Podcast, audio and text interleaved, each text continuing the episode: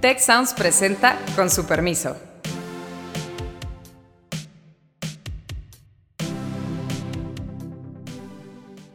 Con su permiso, yo soy Carlos Elizondo y hoy vamos a hablar del virus, de la nueva variable, de los riesgos que tenemos, de las cosas que hay que hacer. Ojalá no nos encerremos nuevamente porque sería un desastre en pues la verdad es que todas las dimensiones de nuestra vida. Ah, pues como todo me voy a enfermar, ¿para qué me vacuno? La vacuna sí da muchas cosas. Está muy centralizado el proceso de vacunación en México. Cuando en Estados Unidos está a la vuelta de la esquina, aquí tenemos que esperar a temporadas. Y con ese objetivo hemos invitado a Michelle Martínez, quien es el responsable, el líder de Tech Salud en esta materia y además compite con nosotros en su podcast Hola de Salud. Bienvenido, Michelle. Hola, buenos días. Eh, Carlos, aquí estamos. Nos acompaña nuestra colega y amiga Beata Boina. Beata, ¿cómo estás? Aquí estamos. Saludos a todos. A ver, Michelle, lo primero, hay una nueva variable. Todo el mundo ya debe estar bastante informado al respecto. Hay como dos grandes estrategias que estamos viendo en algunos, algunos países ya regresaron a un confinamiento, controles fronterizos, etcétera el nuestro no ha cambiado la estrategia. ¿Tú cómo lo ves?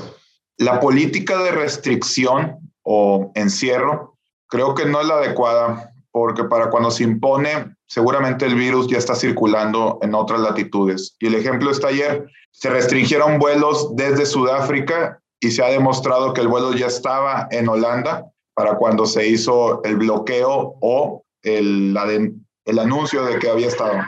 Pero pues es mejor que haya llegado un virus y no 100 que sigan llegando, ¿no? No, no, no se alimenta más y sigue llegando el virus. No, eh, estas políticas de encierro han demostrado no ser efectivas. Lo vimos al inicio de la pandemia cuando se cerró toda la provincia de Wuhan. Para cuando se hizo el virus ya estaba en otros lados, incluyendo Europa. Yo me alegro mucho, Michelle, que estás comentando, eh, respondiendo de esta manera eh, a la pregunta de, de Carlos, porque efectivamente el encierro pues ha sido una estrategia inicial que se ha adoptado en muchos países del mundo efectivamente para eh, combatir pues esa primera eh, fase de coronavirus, de COVID-19, pero efectivamente, o sea, no ha resultado tan efectiva por una parte, pero por otra parte yo creo que hay un factor adicional muy importante, la gente está harta, o sea, la gente está harta de, la de, digamos, de los encierros y eso se ve con claridad, por ejemplo, en el contexto europeo, donde pues ha habido varios países europeos, incluida Alemania, Países Bajos, Bélgica, o sea, manifestaciones de, de, la gente que dice, o sea, déjennos en paz simplemente, o sea, o sea, es nuestra vida, nosotros queremos hacer lo que nos dé la gana con nuestra vida y punto, no queremos estar encerrados. Obviamente hay un punto adicional súper, súper importante, el tema económico, ¿no? O sea, el encierro ha afectado muchísimo a la economía y en ese sentido, pues, si lo evaluamos desde eh, la perspectiva de esas dimensiones, pues resulta que el encierro quizás no es la mejor, seguramente no es la mejor estrategia, aunque sí, pues hay que controlar seguramente por dónde se mueve el virus, ¿no? Esa nueva variante. Que eso es lo que hay que hacer, o sea, orientar la política pública de salud a mejorar la detección, lo que está haciendo Holanda, lo que está haciendo Bélgica, montando a todos los que ingresan a hacer muestras. Si, que, si queremos un muestreo aleatorio para detectar la variable y poderla trazar, poderla seguir, eso sí hay que hacer y ahí yo creo que discrepa la política nacional con respecto a la política estatal. Nuevo León anunció en esta semana que va a hacer esto, va a ir a buscar la variante. En cambio, yo no veo al gobierno federal diciendo esto. Pero a ver, no acabo de entender. Si la variante ya se metió y tu estrategia es que se siga metiendo, no importa, ¿para qué queremos irla rastreando? Porque tenemos que determinar transmisibilidad y número dos, letalidad. Esos sí son aspectos que nos ayudarían a implementar medidas de salud dentro del país. Deja de ser súper cínico, que lo hagan otros y luego nos digan y ya decidimos qué hacer. Porque no. la variable, la variable de aquí a que se desarrolla acá, tendremos ya mucha información de Sudáfrica de qué tan letal y qué tan transmisible es. No, no, no. Creo que cada país está obligado a determinar hacia su población cómo se comporta este patógeno. En la práctica, la delta se funciona muy distinto entre un mexicano y un canadiense. O sea, se transmite más entre mexicanos que entre canadienses o viceversa. Sí hay patrones claramente diferenciados. Sí, porque incluye, metemos en el juego variables, por ejemplo, el clima. No es el mismo el clima que se vive en México que se vive en latitudes en Canadá que obligan al confinamiento entre personas. Bueno, además yo creo que hay un factor muy importante en ese sentido, que es, por ejemplo, o sea, la eh, constitución demográfica de la sociedad, ¿no? O sea, en Europa, pues es la son sociedades más, digamos, eh, con más adultos mayores, mientras que, por ejemplo, África es una sociedad con gente joven, entonces también eso afecta la letalidad. Eh, Polonia es una niña. Eh, ya ves, eh, ahí estamos también un poco más viejos que en México en términos estadísticos. Pero yo creo que en ese sentido lo que estás comentando, eh, Michelle, que hay que detectar cómo, digamos, se transmite, cuál es la mortalidad, la letalidad, todos esos factores importantes, esos indicadores importantes. ¿Qué se sabe hasta ahora sobre esta, esta variante? Porque se sabe muy poco realmente, ¿no? No es así como eh, un miedo porque ya hemos visto lo que ha pasado con, digamos, las primeras variantes. ¿Es un miedo exagerado o, o sea, ¿qué, qué, qué sabemos? Con respecto a la transmisibilidad, gracias al trabajo que ha hecho Sudáfrica, hay varios índices que apuntan a que es altamente transmisible. ¿Por qué? Porque en solo dos semanas desplazó a las demás variantes, incluyendo a Delta, que hasta el día de hoy era la variante predominante en la mayor parte de los países. En cuanto a letalidad, en cuanto a mortalidad, creo que es muy temprano. Tenemos que esperar a que pase alrededor de unas dos o tres semanas para poder ver hacia dónde apunta esta variante. A ver, el reporte de los casos de manera así muy, muy preliminar,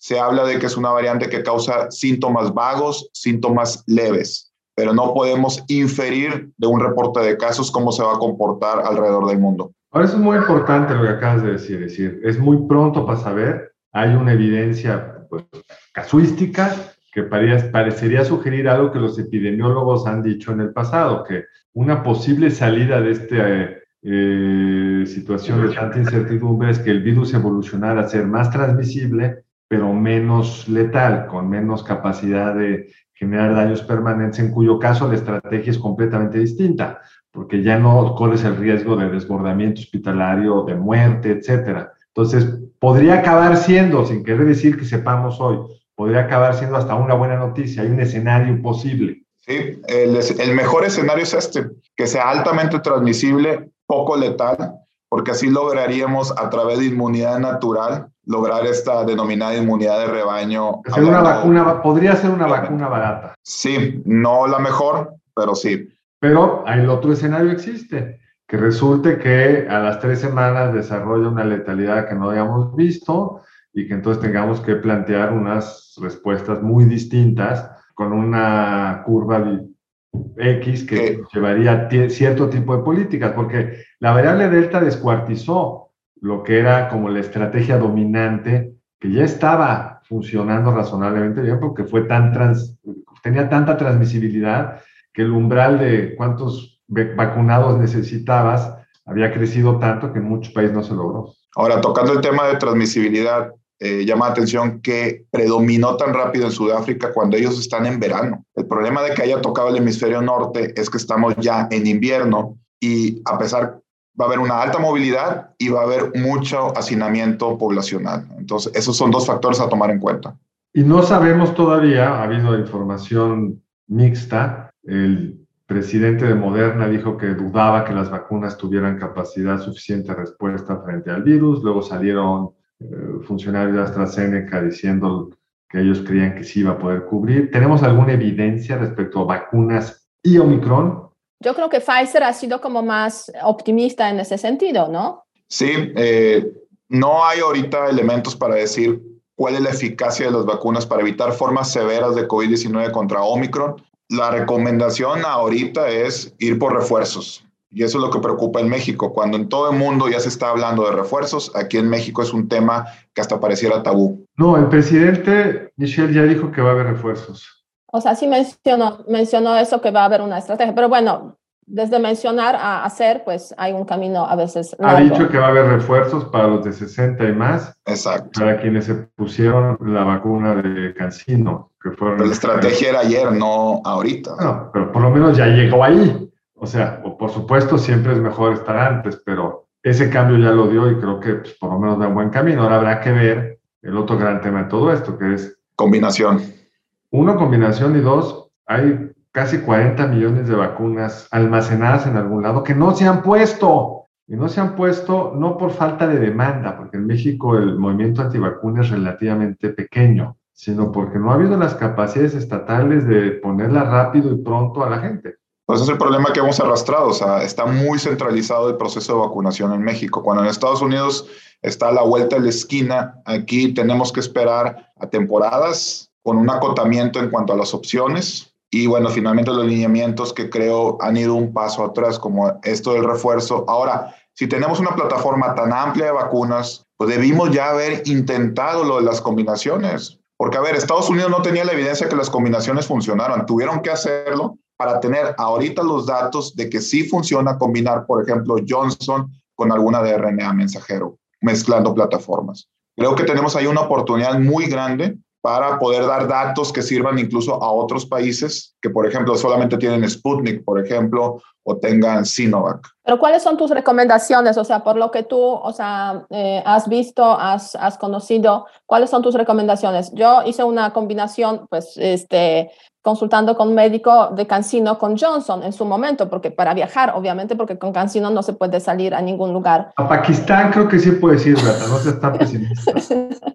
Entonces, este, hice una prueba y no sé si funcionó o no, pero en todo caso no me enfermé, ¿no? Pero, digamos, en este contexto de esta nueva, nueva variante, ¿cuáles serían, digamos, tus recomendaciones para la gente? Porque hay mucha gente que viaja a Estados Unidos, obviamente, por la cercanía eh, entre México y Estados Unidos, y me imagino que están con esa duda, o sea, ¿qué hacer? ¿no? O sea, ¿me vacuno con el tercero o me vacuno con otra vacuna? ¿Qué hago? Con lo que tengas disponible, por ejemplo, si los que recibieron AstraZeneca, eh, dos dosis, se les puede ofrecer a la brevedad una tercera dosis de AstraZeneca, adelante. O si tienen Sinovac, si tienen Pfizer, si tienen Johnson, ofrecérselo, incluso Moderna, que también contamos con algo de Moderna en el país. O sea, tu punto, es que hay que vacunarse con lo que hay. Con lo que haya, pero algo muy importante, llevar un minucioso rastreo. ¿De qué? De las personas que hayan sido combinadas. Pero aquí, aquí tenemos un problema, Michelle, porque Beata se puso una vacuna en México y otra en Estados Unidos, ¿no? En Polonia, en Polonia. En Polonia, que es todavía más lejano el rastreo. ¿Cómo? Ahí es donde entra la responsabilidad de la sociedad de decir a los, a los centros de vacunación, oye, tengo una vacuna que me la puse fuera. Pero no, ni te lo pide, no tienen la capacidad del rastreo de los que hicieron acá. Pues deberíamos implementarla. Por ejemplo, en Estados Unidos, yo recibí dos vacunas de Pfizer. Tuve la oportunidad de viajar a Estados Unidos, me apliqué la tercera dosis. Les dije, oye, me apliqué la de México, aquí está el lote, ellos en su sistema lo agregaron y listo.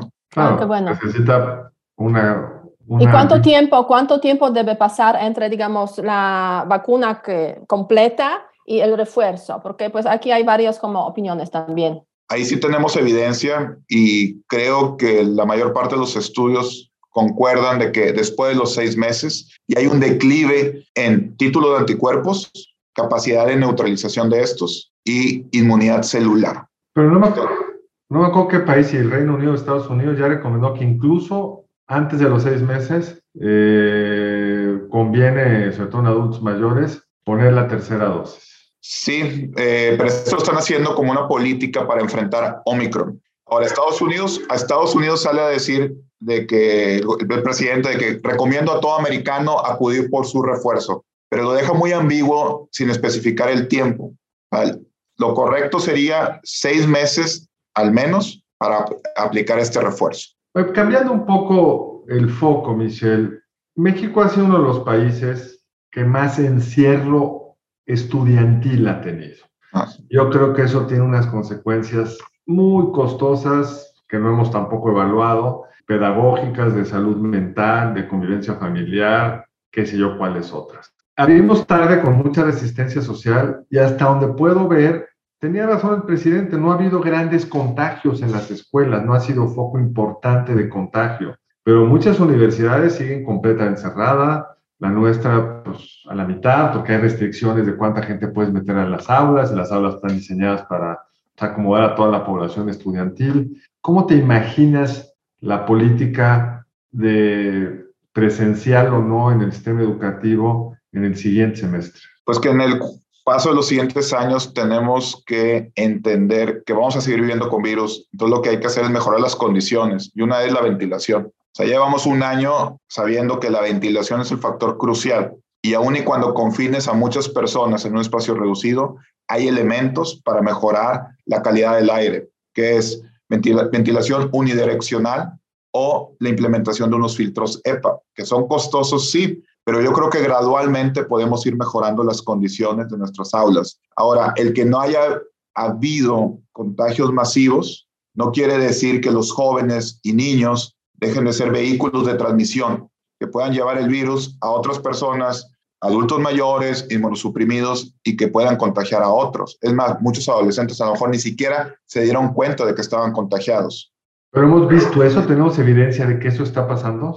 Sí, porque nos queda claro que existe el portador asintomático. No, eso lo sabemos, pero en el regreso a clases de los niños vimos un repunte de adultos, consecuencia de que estos niños se volvieron transmisores? ¿Tenemos esa evidencia? No lo podemos eh, clarificar, pero coincidió el regreso a clases con la variante Delta que estuvo en nuestro país. Y no sabemos qué tanto contribuyó esta apertura de clases con los casos que vimos en adultos jóvenes. Y tus experiencias que, bueno, que se basan eh, fundamentalmente en lo que pues estamos viviendo también en la universidad, en el TEC, ¿cómo son? O sea, ¿cuál es el grado, digamos, de, este, eh, de contagio en el contexto del regreso a la universidad? Entre la población universitaria estoy de acuerdo, o sea, no hubo muchos contagiados, pero ojo, contagiados que ameritaran hospitalizarse, eso estoy de acuerdo. Pero lo que no sabemos es cuántos jóvenes realmente se contagiaron. Lo que sí te puedo decir es que los adultos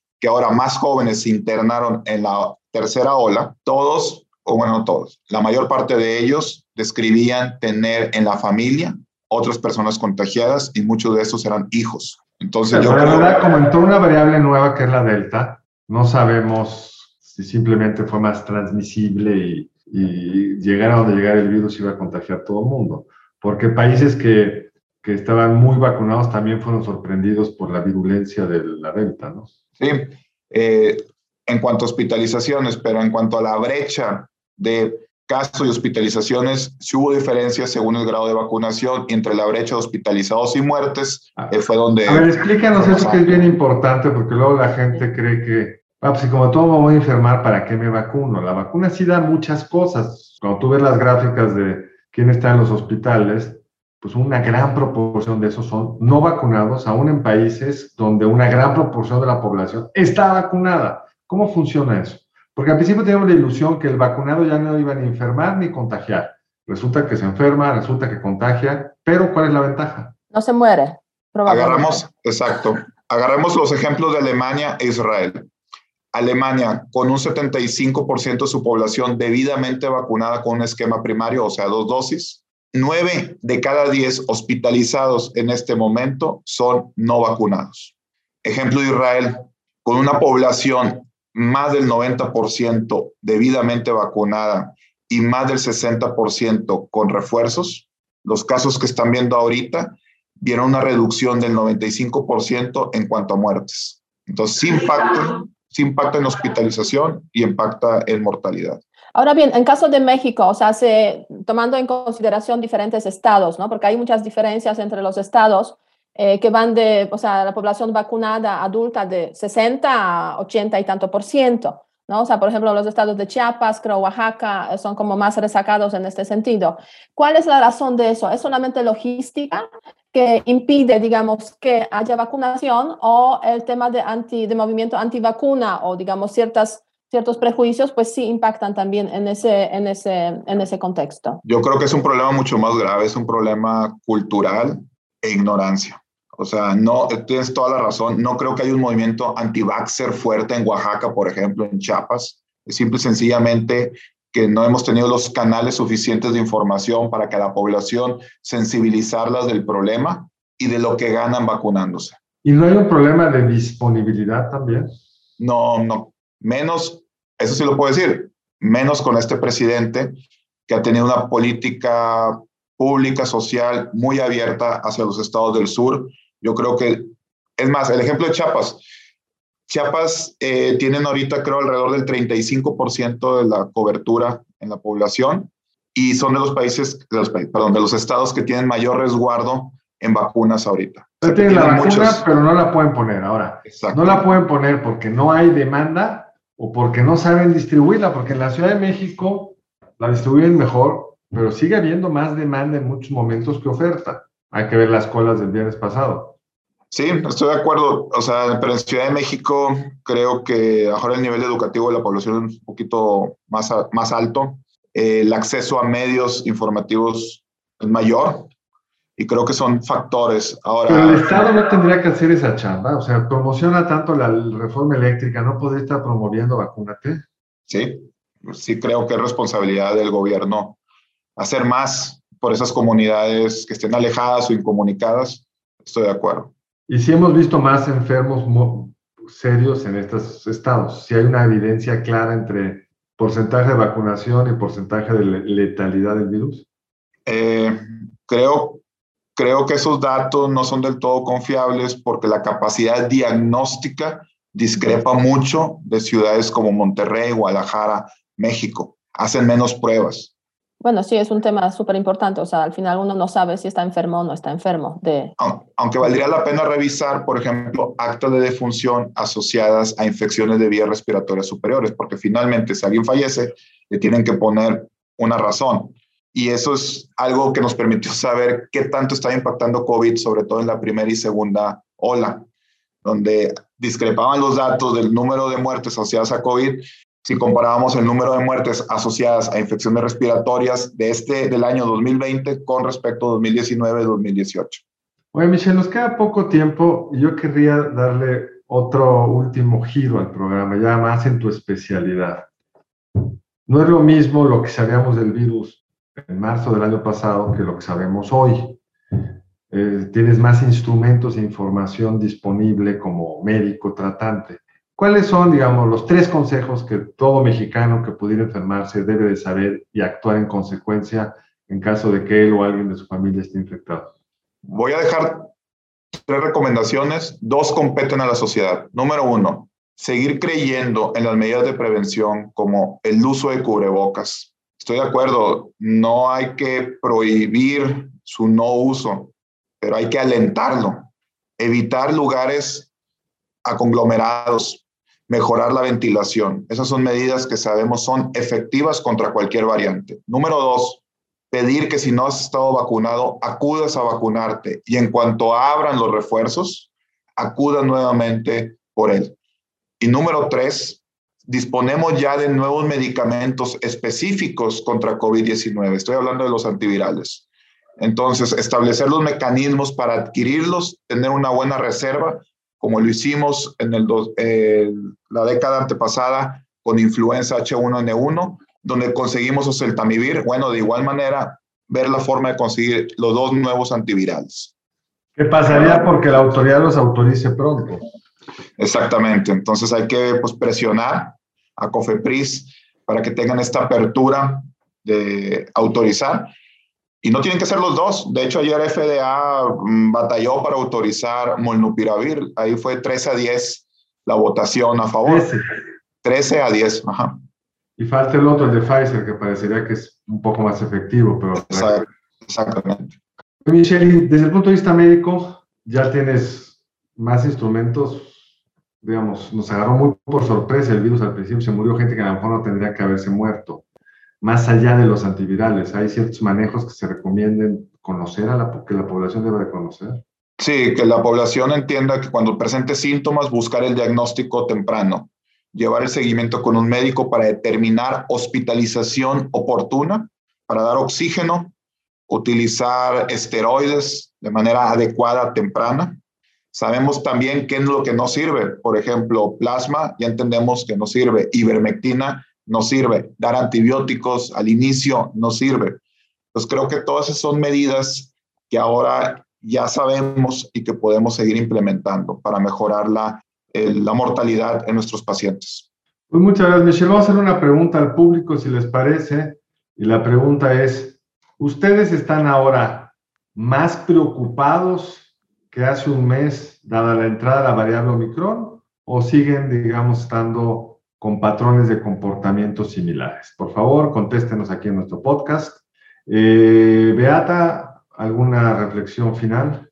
Yo, o sea, me quedo un poquitín más tranquila después de esa conversación. O sea, no cabe duda que Omicron es un, eh, un signo de interrogación, pero sabemos mucho más de lo que pues, supimos hace hace más de un año cuando empezó toda esta, esta historia. Y en ese sentido, pues hay que simplemente seguir las recomendaciones que hacen eh, pues los médicos para pues comportarnos de forma adecuada y disminuir el riesgo del, del, contagio. Más el refuerzo en vacunas. O sea, el tema clave obviamente sigue siendo la vacunación y que la gente pues esté consciente de, de eso. Precaución y ojalá no nos encerremos nuevamente porque sería un desastre en pues la verdad es que todas las dimensiones de, nuestras, de nuestra vida.